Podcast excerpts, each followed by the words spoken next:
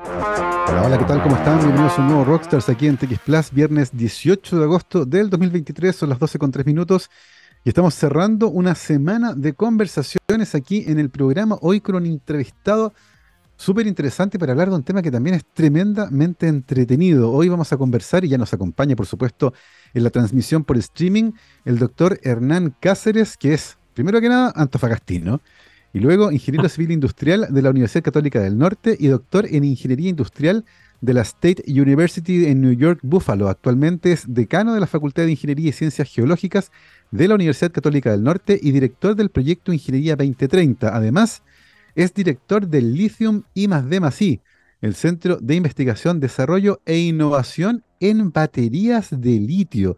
Y de eso vamos a estar conversando hoy. Hernán, ¿qué tal? ¿Cómo estás? Bienvenido a Rockstars. Hola, hola Gabriel, muchas gracias por la invitación. No, muchas gracias a ti, Hernán, por eh, darte un tiempo en la agenda para poder conversar con nosotros sobre este tema que es tan entretenido, eh, que tanto ha dado que hablar.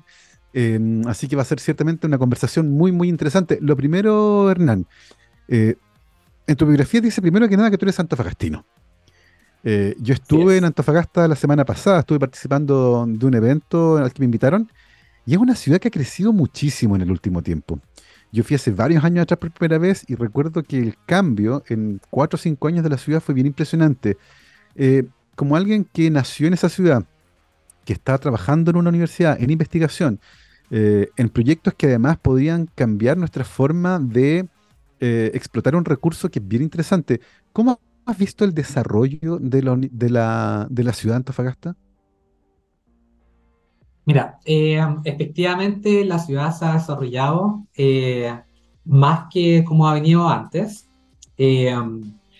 y se ha embellecido también, ¿sí?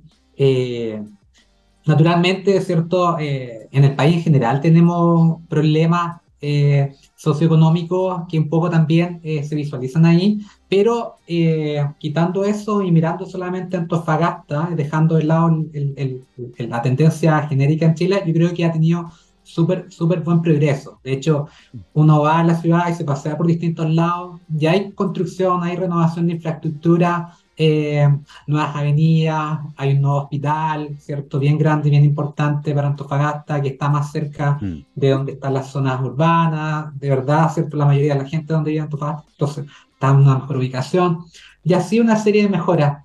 Pero yo creo que eh, nos queda harto por desarrollar. Eh, cuando yo pienso en la, en la en el tamaño de la industria que tenemos ahí, eh, y, yo, y yo comparo la calidad de vida en Antofagasta, estamos al debe, definitivamente.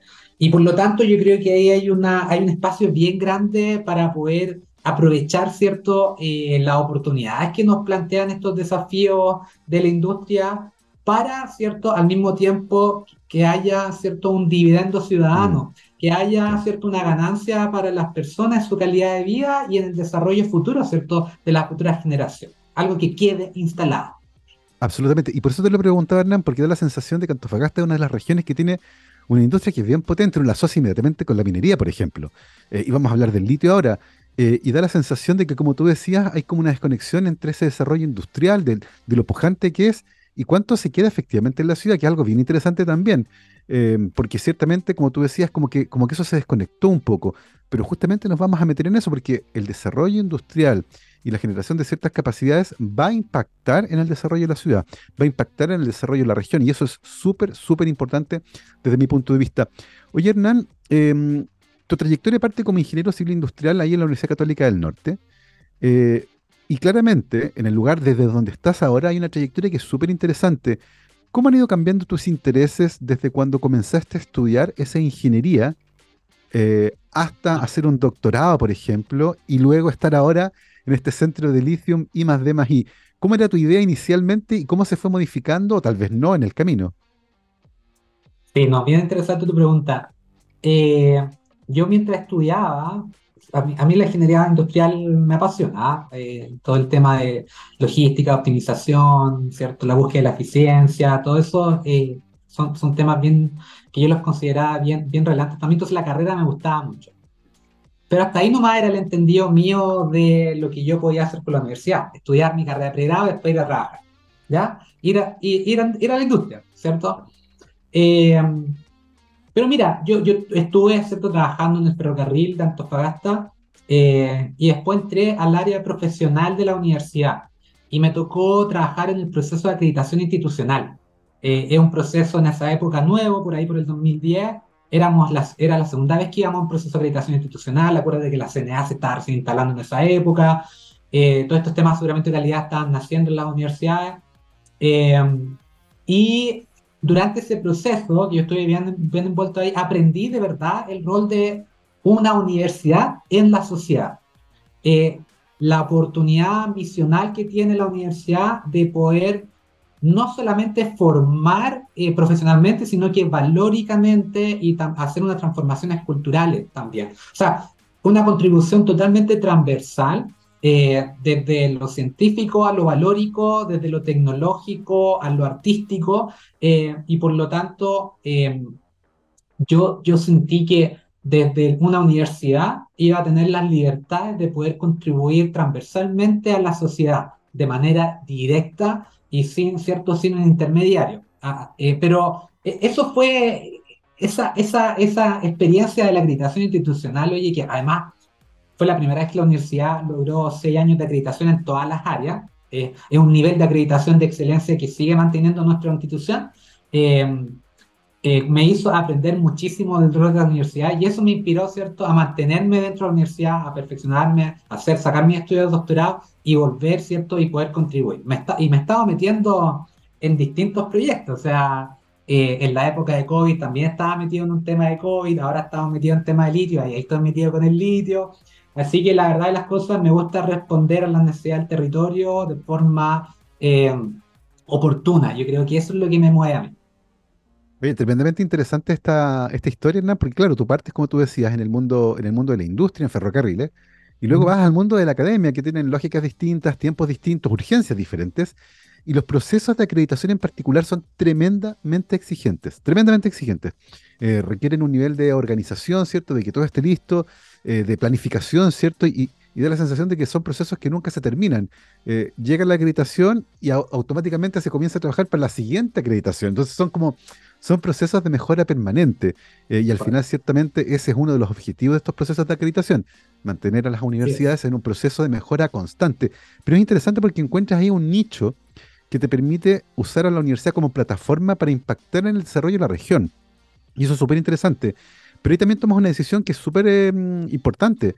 Eh, decides hacer un doctorado en la Universidad, en la State University de New York en Buffalo, ahí en el norte del estado de Nueva York, cerquita de Toronto. ¿Cómo fue esa experiencia? Bueno, mira, fue tremendo. Eh, yo estuve en los cuatro años y medio que estuve estudiando completamente allá. ¿ah? En, ese momento no, no, volví en ningún momento a Chile. Eh, quería vivir la experiencia full. Eh, y no, tremendo. O sea, además de conocer mi universidad, que, que, es una universidad muy evocada a, a, la investigación, tienen 30.000 estudiantes eh, de la universidad más grande del, del, del, nor, eh, del noreste de Nueva York. Eh, y es muy cierto, está muy internacionalizada. O sea, tú vas al campus y la mitad de los estudiantes son de posgrado, imagínate, la mitad de los estudiantes son de posgrado y son de todas partes del mundo. O sea, eh, yo tenía compañeros que son de India, de China, de Polonia, de Israel, de Australia, y, y, convivíamos, y, y, ese intercambio cultural es súper potente. El entender cómo las sociedades funcionan en otros lados, cómo los marcos valóricos que tenemos cambian, eh, y, cosas que son normales para nosotros los chilenos eh, son totalmente distintas para otras culturas, ¿me entiendes? Y, la verdad es que entender ¿cierto? La, la globalidad, eh, ver otros ejemplos, eh, ver cosas buenas, cosas malas, ¿cierto? Eh, te, te, hace un aprendizaje que va mucho más allá de lo científico. O sea, yo en mi formación de ingeniero industrial yo la seguía ahí, obviamente había que hacer investigación, la generación de los papers, pero además, ¿cierto? Está este intercambio cultural, además, ¿cierto? Está el poder participar en otros proyectos, por ejemplo, yo participé con con eh, un grupo de escuelas, de, de, un distrito de escuelas de ahí mismo que estaba cercano a la universidad, para ver el tema del transporte escolar, estos buses amarillos. Entonces, entonces al final tú, tú te das cuenta que no es solamente estudio, sino que eh, es además cierto trabajo con la comunidad, donde tú aplicas tu estudio y también el intercambio cultural, porque yo me tengo que llevar todo eso, porque siempre supe que iba a volver a Chile. Entonces yo sabía que desde Estados Unidos iba todo lo que iba a aprender, lo tenía que de alguna forma usar en Antofagasta, en la Universidad Católica del Norte, para poder proyectar, llevar, ¿cierto?, a nuestra universidad y a nuestra ciudad, a nuestra región, a Chile, a ese estado que nosotros tanto queremos. Entonces fue como, eh, yo estaba como infiltrado en Estados Unidos, como aprendiendo las mejores prácticas para importarlas a Chile y, poder, ¿cierto?, eh, contribuir desde ahí con mi experiencia y, aprendizaje a, a, mejorar la calidad de vida de las personas acá. Oye, Hernán, y en ese sentido, ¿cuáles son las principales barreras que existen para poder implementar, por ejemplo, alguna buena idea que uno ve en un lugar como el norte, el noreste, ¿cierto?, Estados Unidos, en otro país, en una región como Antofagasta que tiene sus propias limitaciones, sus propias problemáticas, su propio marco cultural. Eh, ¿qué, ejercicio se hace ahí, por ejemplo, cuando uno dice, oye, esta idea es muy buena? ¿Irá a funcionar allá? Porque, porque claro, el hecho de que algo funcione en un lugar no significa necesariamente que funcione en todas partes. ¿Cómo ves ese proceso de trasladar ideas eh, que funcionen en un lugar a otro lugar que tiene tal vez el mismo problema? Tremenda pregunta, ¿ah? porque obviamente no está resuelto, porque si no estaríamos ahí, ¿cierto? Eh, pero mira, eh, al menos lo que a mí me queda claro es eh, el referente, ¿sí? El, lo que es posible de hacer. Y la pregunta del cómo llegar ahí es que, es que hay que entender entonces de dónde venimos. Entonces, por eso es súper importante que yo haga esto desde la Católica del Norte, desde Antofagasta, porque yo soy de ahí. Yo entiendo, ¿cierto?, cómo está compuesta mi ciudad, eh, entiendo también la cultura, porque es la misma cultura que tenía yo, de alguna forma, ¿cierto? Eh, yo he tenido otro aprendizaje que no son las oportunidades que tienen todos los antofagastinos seguramente, y, eso me permite tener una visión desde fuera, pero no pierdo mi esencia de antofagastino. Eh, entonces, poder entender el territorio y por otro lado, comprender los desafíos globales y, hacer esa mixtura es el, el, arte, ¿cierto?, de poder, ¿cierto?, ajustar los aprendizajes a la realidad de nosotros. Y ese es el trabajo que tratamos de hacer en la universidad y también en nuestro centro eh, de baterías de litio, porque las baterías de litio existen desde hace tiempo, pues. ¿cierto? Eh, desde los años 80 que se empezaron a, popularizar, ¿cierto? En, en, las cámaras, en los celulares. Eh, hoy día están en los autos, ¿cierto? Masivamente, principalmente con, lo que hace China, eh, pero tenemos que traer eso, aprender, ponerlo a la, ponernos nosotros a la altura y empezar a contribuir desde ahí, ¿cierto? Estudiar bien nuestro, a nuestros referentes, aliarnos, aprender, transferir conocimiento acá, que nos ayude a ponernos posicionando rápidamente y poder, de, una vez posicionados, contribuir a partir de ahí con cosas nuevas. Son desafíos re interesantes, sobre todo considerando lo centralista que es Chile, eh, mm. y habitualmente todo pasa por Santiago. Eh, incluso los problemas que ocurren en regiones extremas del país muchas veces se resuelven desde Santiago, es decir, una pata territorial potente. Y eso me parece a mí que es un elemento súper interesante en esta conversación, cómo desde los territorios eh, y entendiendo las complejidades de ese territorio se tratan de resolver estas problemáticas. Lo que nos lleva al litio. Eh, un recurso eh, del cual Chile, ¿cierto?, está posicionado como uno de los líderes en el mundo debido a las reservas de litio que hay en el norte y a este Lithium I más D más I, este centro de investigación, desarrollo e innovación en batería de litio. Ya no solo sacar el carbonato de litio, sino que empezar a desarrollar un producto. Hablemos de eso, Hernán. Eh, primero, me gustaría conocer un poco sobre la historia de este centro. ¿Cómo nace? ¿Cuáles son las inquietudes que están ahí? ¿Cómo, cómo se congregan, ¿cierto?, las cabezas eh, y una intencionalidad clara por, sacarnos de vender solo el producto y desarrollar algo para dar eh, inicio y, nacimiento a este centro. A ver, mira, nuestra universidad eh, constantemente está haciendo esta vinculación con el, sector industrial y la sociedad en, nuestra región. Obviamente una de las empresas grandes en, las temáticas del litio es, es UPM. Eh, y básicamente a través de explorar ciertas eh, oportunidades para poder eh, colaborar, es que nuestra universidad firmó un acuerdo de convenio con SQM para poder generar un polo de I más D en torno a la cadena de valor de la batería de litio. Entonces, esto es impulsado por una donación, ¿cierto?, de un privado eh, que a nosotros eh, nos permite tener la libertad de poder usar estos recursos en la generación de nuevas capacidades para la universidad. Porque estos son recursos que se, adicionan a nuestro eh, presupuesto de operaciones. Las universidades típicamente tenemos presupuestos ajustados, no tenemos mucha holgura para, para, innovar tan fuertemente y cambiar las cosas de forma tan radical. Y esto nos ha permitido poder, poder hacer aquello. Y por lo tanto, estamos creando una capacidad nueva dentro de nuestra institución eh, con una articulación estratégica que hace un par de años no teníamos. Eh, tú hace dos años me hubieras preguntado, bueno, ¿cuál es la estrategia para el tema de las baterías del litio a nivel institucional en nuestra universidad? No te hubiera podido dar una buena respuesta. Pero hoy día es una posición totalmente distinta. Eh, esto partió, la colaboración con bueno, ¿cierto? En poder ver esta donación partió el año pasado. Y una vez que quedó el acuerdo hecho, y nosotros nos dedicamos a poder estudiar eh, cómo estaba el mercado chileno, cómo está el mercado mundial, quiénes son los actores clave, con quiénes nos podemos asociar.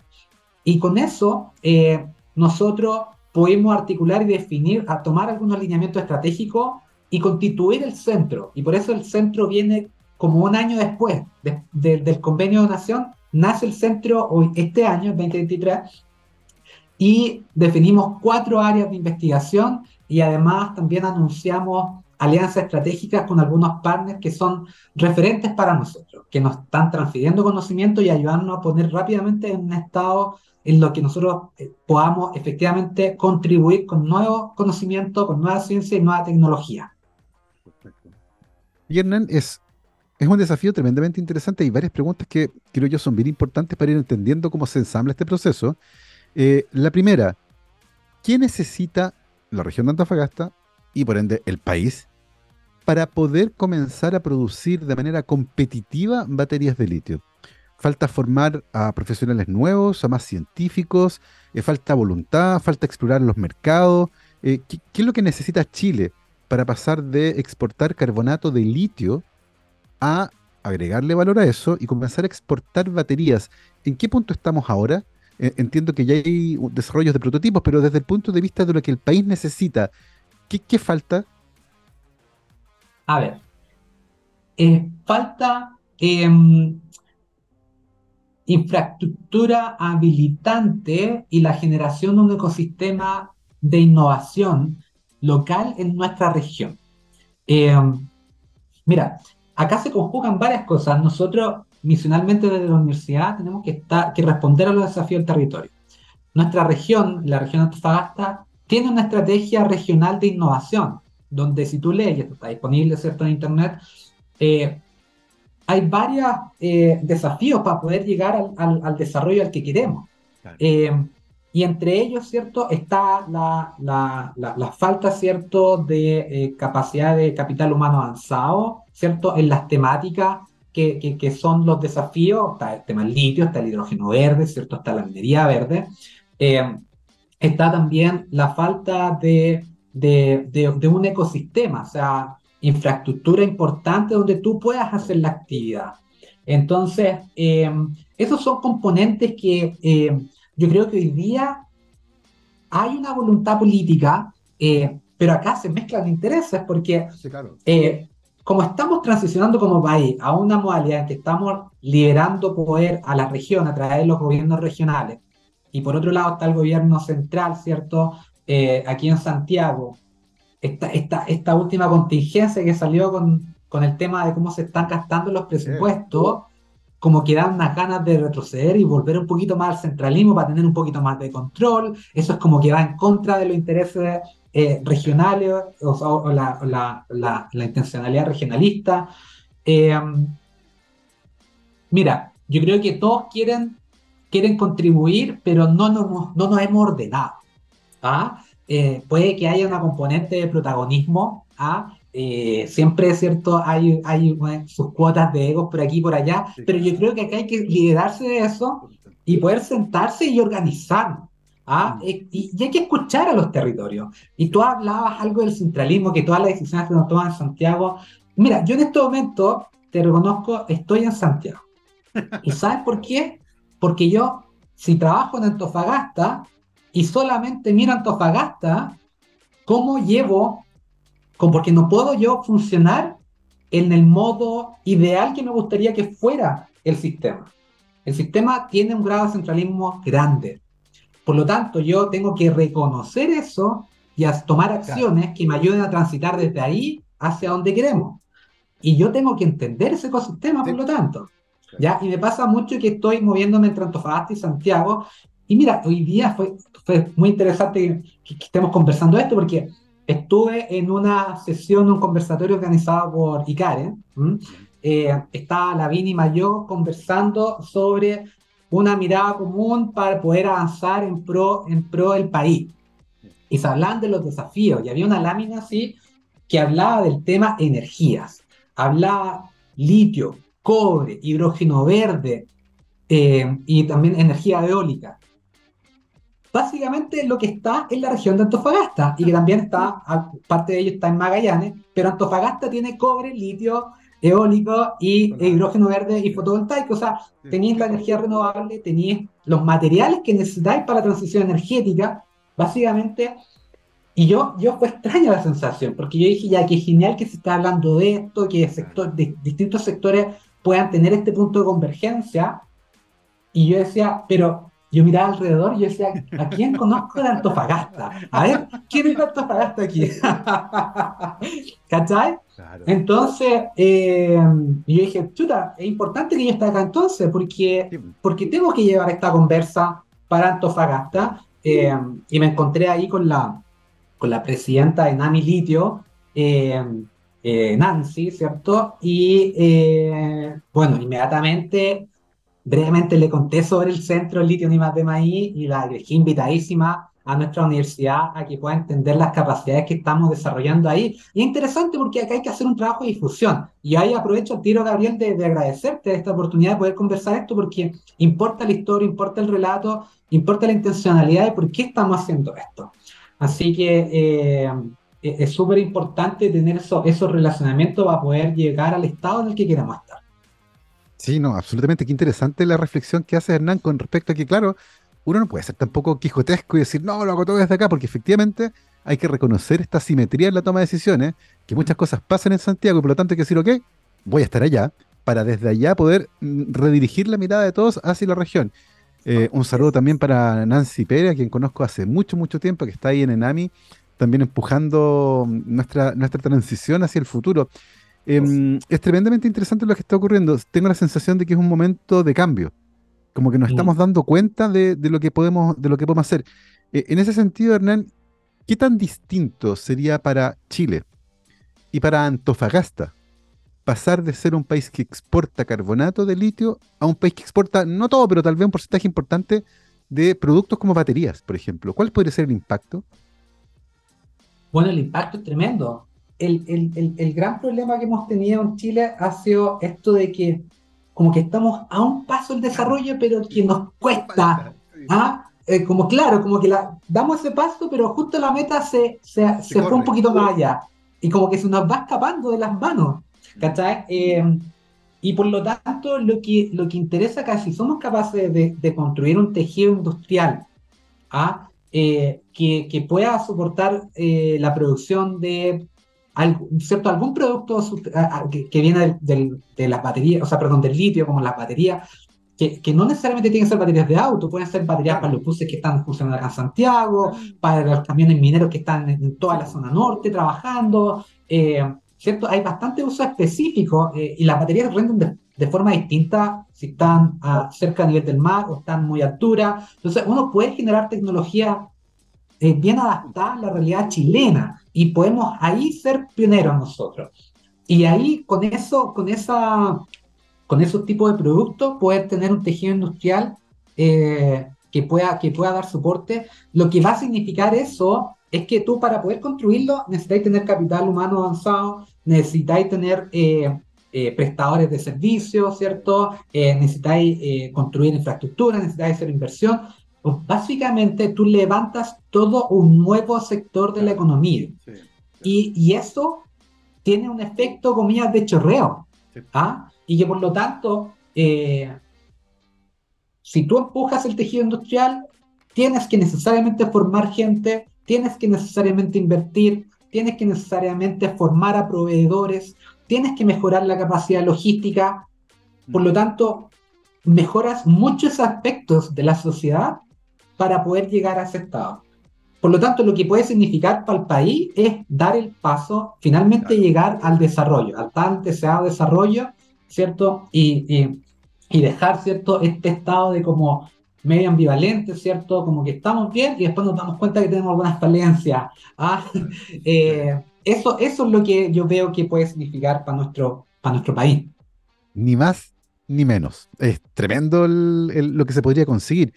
Eh, son las 12.29, vamos a hacer una pausa musical ahora, pero a la vuelta vamos a seguir conversando con nuestro invitado, el doctor Hernán Cáceres, ingeniero civil industrial de la Universidad Católica del Norte, doctor en Ingeniería Industrial de la State University de New York en Buffalo, actualmente decano de la Facultad de Ingeniería y Ciencias Geológicas de la Universidad Católica del Norte y director del Lithium I más D más I. Eh, y vamos a estar conversando justamente sobre lo que han estado haciendo eh, y sobre mm, la construcción de los primeros prototipos de baterías de litio que se están haciendo allá, ya moviendo un poco eh, este anhelo que tenemos de, de, salir, de sencillamente vender materias primas para ya empezar a hacer productos que pueden impactar directamente en nuestro país y también en el exterior.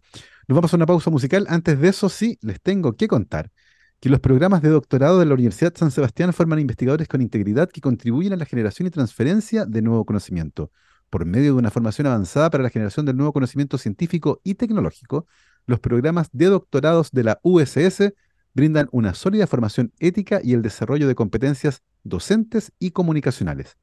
Además, en Campus Ciudad Empresarial, la Universidad San Sebastián está instalando un parque científico-tecnológico de frontera que alberga actualmente cuatro programas de doctorado en las áreas de biomedicina y biotecnología. Conoce más en uss.cl. Mi querido Marco, vamos con música, claro, porque esto es Muse. Hysteria, volvemos.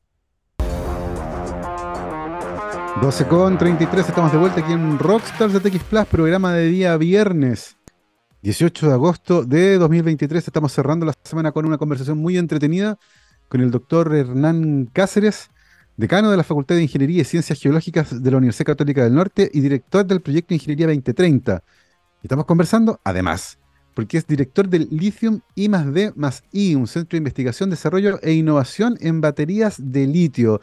Hernán, ¿cuáles son las metas que tienen ustedes en el corto plazo para este centro? Mira, en el corto plazo nuestra meta es poder construir eh, baterías a partir de materiales reciclados dentro de nuestra propia institución. Nuestro centro tiene cuatro áreas de investigación. Una de nuevos materiales y celdas de batería. Una segunda área sobre aplicaciones de sistema electrónico y, sistemas, ¿cierto? Que ahí uno ve los, los usos. Una tercera área de procesos de reciclaje sustentable para las baterías de litio. Y una cuarta área no experimental que tiene que ver con modelamiento y análisis del entorno, donde queremos entender la cadena de suministro, la economía, ¿cierto?, de las baterías de litio y también, ¿cierto?, los aspectos socio, eh, socioambientales que tiene, eh, el, que tiene la industria para poder, ¿cierto?, movilizar la política pública. Entonces, ahí yo, con tu pregunta, me, me voy a concentrar en dos áreas, la 1 y la 3. La 1 que tiene que ver con materiales y celdas de batería, eh, ellos ¿cierto? Son eh, el grupo de, investigadores, ¿cierto? Que hace unas semanas, ya casi un mes, ¿cierto? Eh, logramos hacer dentro de nuestra universidad nuestras primeras baterías de litio, ¿cierto? Que si bien es una tecnología, como conversábamos en el segmento anterior, que ya, que ya existe, ¿cierto? Que, que en otros lugares se, se hace, eh, dentro de nuestra institución no lo estábamos haciendo antes y hoy día podemos decir que tenemos las capacidades de equipamiento como de capital humano avanzado que nos permiten poder eh, hacer experimentos en torno a la creación de baterías de litio. Tenemos entonces ya esa capacidad validada. Por otro lado, nuestro equipo de los procesos de reciclaje sustentable, desde el año pasado ya vienen testeando distintas metodologías para recuperar parte de los materiales de las baterías que están en desuso. Hay que recordar que las baterías tienen una vida, eh, por ejemplo, la de los celulares, uno, uno ve que las baterías se degradan rápido, ¿cierto? A uno no le gusta mucho esa idea de que las baterías duran un par de años y el celular ya no rinde como el día que te lo compraste. Esas son baterías chiquititas. Las baterías de los autos eléctricos, al menos de los autos que, ya, que hoy día están siendo construidos, tienen una vida más o menos de 10 o 12 años. ¿sí? Y, y, ya deja de, poder, de, estar al, al, rendimiento al que debe estar y por lo tanto entran a una fase de desuso. Les podríamos dar un segundo uso eh, y si no están con un buen desempeño, básicamente ya quedan desechadas para poder ser desechadas. Y la verdad es que pensar en que todos esos materiales que están ahí, que adentro hay aluminio, hay cobre, hay litio, hay níquel, hay cobalto y otros materiales, están ahí y simplemente desecharlos es una maldad contra nuestra naturaleza. Y por lo tanto, lo que tenemos que hacer es poder tratar de hacer la máxima recuperación de aquello. Eh, y es lo que hace nuestra área 3 es justamente eso. Y estos, no, estos materiales que se recuperan lo que nosotros queremos hacer ahora es poder ponerlos en las baterías que estamos haciendo en la otra área del centro eh, y poder, poder demostrar la circularidad de la materia. Entonces, ese, ese bonito es algo que debería ocurrir eh, en los próximos meses. Esto eh, es uno de los hitos que nos planteamos el año pasado más relevantes que, que queríamos lograr. el paso uno para poder llegar a eso ya lo, lo hicimos, que tenemos baterías Made in UCN. ¿ah? y eh, ahora hay que ir a poder usar materiales reciclados para poder incluirlos en la fabricación de estas baterías y, y, desde ahí en adelante, ¿cierto? Poder hacer alianzas con empresas, que son empresas con las que ya conversamos, ¿cierto? A los que les interese nuestros productos de conocimiento y de tecnología para que los puedan incluir, ¿cierto?, en sus procesos productivos y que ellas se preocupen, ¿cierto?, de la escalabilidad, de la producción, de la comercialización y que la creación del conocimiento y de la tecnología suceda dentro de nuestra universidad en alianza con ellos, ¿cierto? Y poder nosotros transferir esa tecnología y, y que contribuir, ¿cierto?, a la construcción de este tejido industrial que es tan importante para nuestra región. Sí, absolutamente. Son, son eventos que van empujando y concatenándose, ¿cierto?, con otras cosas que van pasando en la región eh, y que pueden tener un impacto tremendamente significativo. Eh, hablábamos recién, Hernández, de las metas de corto plazo y ya cumplieron con una que es bien interesante. Lograron fabricar, ¿cierto?, las primeras baterías de litio en la Universidad Católica del Norte, una veintena de baterías de litio de tipo botón, ¿cierto? Eh, lo que marca un hito, ¿cierto?, en el desarrollo de este centro. Pero pensando hacia el futuro, Hernán, eh, y considerando las cosas que están ocurriendo, ¿cuáles serían las metas de largo plazo que, tú vislumbras para este centro? Eh, sería, por ejemplo, fabricar baterías para la industria minera de Chile y dejar de, depender del mercado externo, fabricar baterías para las casas, ¿cierto? Y contribuir a la transición energética, exportar baterías tal vez. Eh, ¿cómo, ¿Cómo ves tú las metas de largo plazo que hay ahí para el centro, pero también para Chile con respecto al litio? Mira, todo lo que indicaste está incluido. Ahora, igual hay que entender acá que la universidad no es una fábrica. ¿ah? Por lo tanto, no es el giro de una universidad hacer la comercialización de las baterías a nivel masivo. Por lo tanto, lo que nosotros tenemos que hacer acá es, en esta etapa, en esta etapa que ya lo estamos haciendo, es tener las alianzas con empresas, llámese emprendedores o startups, ¿cierto? Que están interesadas en instalarse en nuestra región, en comercializar este tipo de productos y poder hacer esta instalación inicial en nuestra universidad hacer los pilotajes, ayudar en los escalamientos y que ellos se preocupen de la producción final y la comercialización, ¿cierto? Y que hagamos esto en alianza. Nosotros no nos podemos convertir en una fábrica y si lo hacemos hay que dejarlo transitar hacia afuera de la universidad como un spin-off. ¿ah? Si es que hubiera que crear alguna corporación o algo por el estilo, alguna sociedad anónima o una SPA, que son cosas que igual podemos hacer desde la universidad, pero no van a quedar. Nada, nada de productivo masivo en régimen debería estar dentro de la universidad, pero sí la construcción, la, la gestación, ¿cierto?, de empresas o de startups, sí la podemos hacer y por eso lo que estamos en este proceso durante este año, estamos haciendo la planificación de todas nuestras investigaciones futuras. Y la idea y, lo que, y el paso inicial que hicimos para esto fue entender y mirar todas las empresas que están interesadas, porque no queremos eh, funcionar en, función de ideas nomás que se nos ocurran o que lo que nosotros pensemos que necesita el entorno. ¿Ah? Aquí hay que ir al entorno, salir de la universidad, golpear la puerta y preguntar, bueno, oye usted, señor startup o señora emprendedora, ¿qué necesita desde la universidad, desde las capacidades analíticas, para que le ayude a mejorar su producto y pueda ser viable y masificable. Y con eso, nosotros, con esos elementos, nosotros enfocar nuestros planes de investigación y poder rápidamente transformar a nuestros productos académicos, ¿cierto?, en productos transferibles en la industria para que la industria las pueda comercializar. Eso es lo que estamos buscando.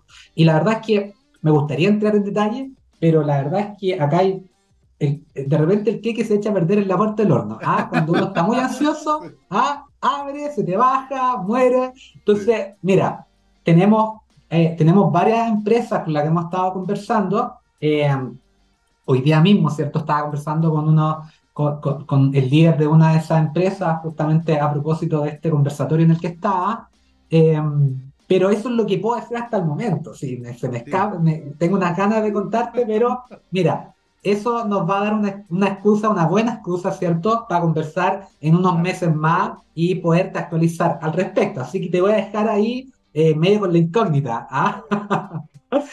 maravilloso, pero, pero queda claro el rol articulador que tiene este centro, eh, conectando distintos actores, generando, por supuesto, conocimiento.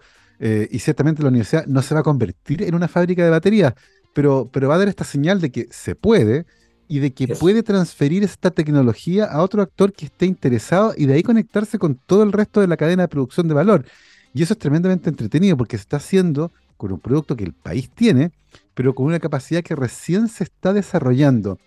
Eh, en ese sentido, Hernán, tanto como académico, como ingeniero, pero también como antofagastino, eh, ¿cómo, ¿cómo vislumbras tú esto ya, pero pensando en el largo plazo? Eh, ¿Cuál te gustaría, por ejemplo, que fuera el impacto de este centro cuando uno mire, no sé, en 20 o 30 años más, eh, cómo, ha cambiado, em, cómo ha cambiado la región, cómo ha cambiado la industria de la región, la interacción entre distintos actores? Eh, ¿Cuál te gustaría que fuera en el fondo el legado de este centro, pensando que recién están comenzando, que acaban de fabricar las primeras baterías, que están en conversaciones recién con, con empresas y con industria, pero uno siempre puede soñar un poco. ¿Cómo lo ves tú em, en el largo plazo? Mira, hay... A ver, vamos por partes. Yo creo que una, una, lo más motivante eh, desde el punto de vista global de lo que estamos haciendo tiene que ver con la lucha contra el cambio climático. ¿ya? No hay, que, hay que poder entender para por qué estamos haciendo esto. ¿ah? Eh, es, es incidental el hecho de que en Chile tengamos litio y que podamos usarlo. ¿Ah? para esto. Pero acá hay una lucha global contra el cambio, climático, la electromovilidad es un componente importante en aquello. Chile juega un rol súper importante en eso porque eh, la electromovilidad se fundamenta en, en, las baterías, ¿cierto? Y las que mejor funcionan hasta el momento son las baterías de litio. Eh, y también por el cobre, porque un auto eléctrico usa mucho más cobre que un auto convencional.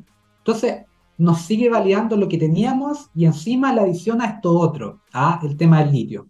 Y por lo tanto hace que Antofagasta sea doblemente relevante. Ahora, el tema energético en sí tiene una componente geopolítica súper relevante.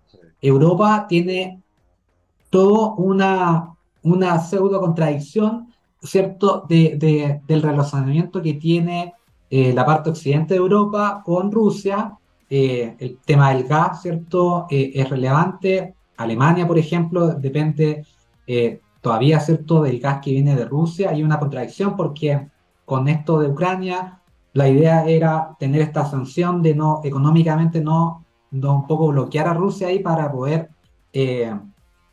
incentivarlo a que, que, que dejen a Ucrania en medio tranquilo. Pero, pero, pero esa, esa, esa esa ventaja energética que tiene Rusia sobre el resto de Europa eh, los pone a los europeos en una posición donde dicen, chuta, no, no podemos seguir dependiendo del el gas de, de Rusia. ¿Dónde podemos encontrar aliados? Eh, y, y, ahí está el tema del hidrógeno verde. Eh, y, y, el hidrógeno verde es una forma de almacenamiento energético.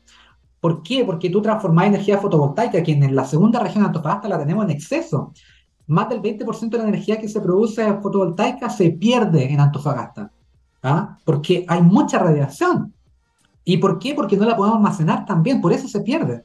Entonces tenemos que generar tecnologías que puedan almacenar la energía y que también podamos usarla para exportar energía. O sea, si, si estamos produciendo más energía que necesitamos, la podemos exportar. Entonces, es, complejo esto porque, por un lado, yo puedo usar efectivamente baterías de litio de tipo estacionaria, que son tamaños de container, ¿cierto? Eh, y, durante el día, donde hay exceso de energía eh, solar, yo puedo almacenar esa energía en esa batería de litio y luego las puedo usar. Ahora, ahí hay una complejidad. Yo eso tendría que usarlo aquí mismo, en Chile, ¿cierto? En la noche, digamos. Eh, pero no puedo ver un container con baterías de litio descargadas, moverlo a Europa y después traerme la batería descargada y cargarla acá. No, o sea, no. Pero sí, entonces parte de la energía que tú la puedes almacenar en baterías también la puedo usar para transformar agua en hidrógeno, ¿cierto? Hacer la separación molecular con electrólisis generar el, hidrógeno, transformarlo quizá en amoníaco o en alguna otra forma en la que tú la puedes transportar, moverla en barco, ¿cierto? Y eh, quemarla en otro lado. Lo bueno es que quemar hidrógeno genera como subproducto el agua, por lo tanto no es problemático, ¿cierto? Eh, y ahí, ¿cierto? Los alemanes entonces, o el resto de Europa, u otro país, ¿cierto? Interesado, podría, hacer, podría jugar un rol. Entonces, cacha, o sea, hay que entender dónde estamos ubicados entonces. Y, por eso yo te digo, es nosotros como universidad nos podemos convertir en un actor relevante en la lucha contra el cambio climático, en los asuntos geopolíticos mundiales ¿ah? que mantienen la, la, paz, ¿cierto?, de forma controlada en el mundo, y además aprovechar esta oportunidad para poder eh, arreglar ciertos temas sistémicos que tenemos en Chile, ¿cierto? Eh, socioeconómicos, que todavía no lo hemos podido resolver y, poder eh, usar esta oportunidad de, de, todas estas componentes de, que nos generan mayor actividad económica, ayudarlo a canalizar eso, a que se transforme, ¿cierto?, en este dividendo para la ciudadanía, donde podamos mejorar la calidad de vida de las personas, mejorar la seguridad, ¿cierto?, dar más seguridad social, ¿cierto?, mejorar la salud, mejorar la educación. Y que todo eso se transforma en, pilares habilitantes para el desarrollo de la sociedad. Y por lo tanto, y hacer cierto que después, cierto, en 10 o 20 años más, no dependamos únicamente del cobre o del litio. Para allá vamos cambiar. Sí, para alcanzar ese anhelado desarrollo que comentabas antes, Hernán. Hemos hablado del origen de este centro, de sus metas de corto plazo, de sus metas de largo plazo, del hito que involucra la fabricación de las primeras baterías de litio en la Universidad Católica del Norte.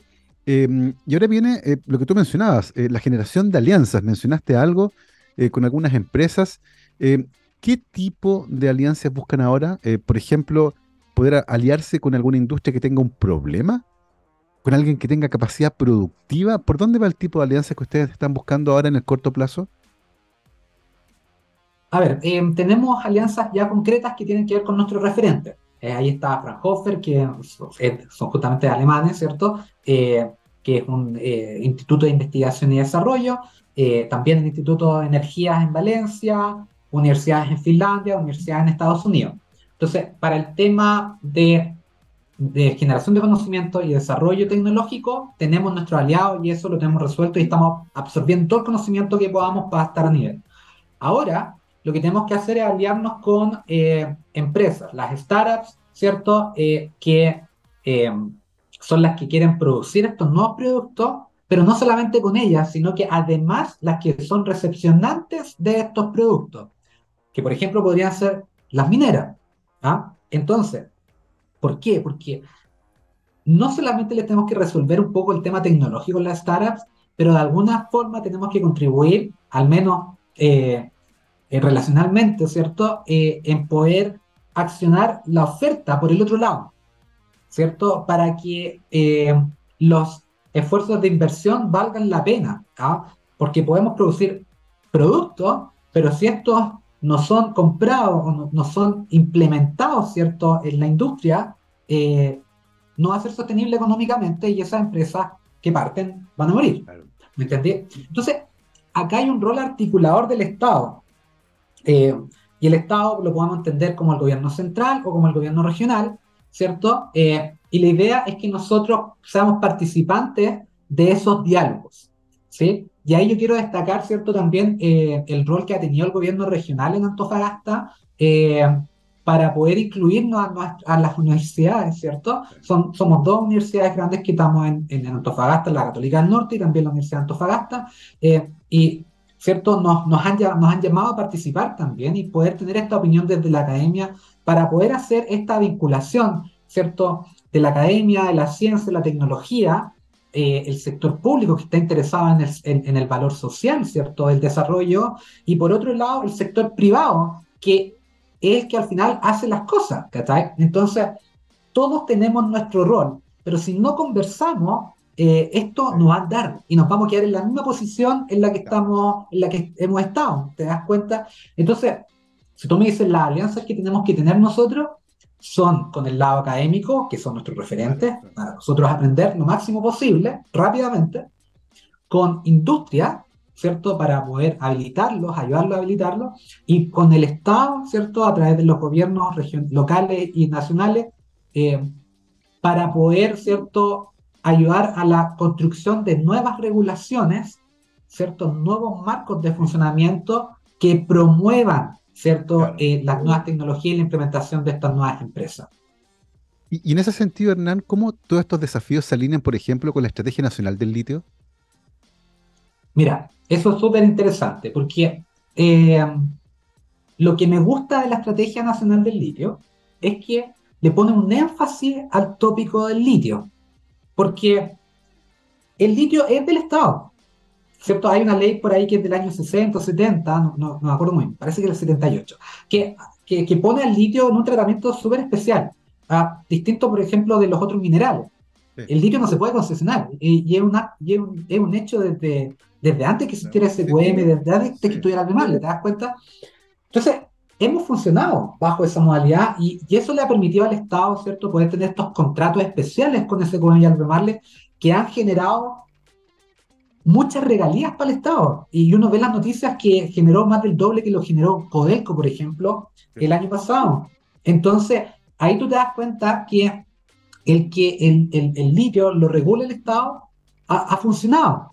Pero no es que el, el, Estado está operando todo el full de la empresa, porque tú acá necesitáis, ¿cierto?, también el incentivo del privado para poder hacer innovación, poder, ¿cierto?, llevar esto al mercado, comercializar. Eh, el Estado no puede, no puede integrarlo todo, pero tiene que ser un rayado cancha súper claro y preocuparse de cómo esto beneficia al territorio.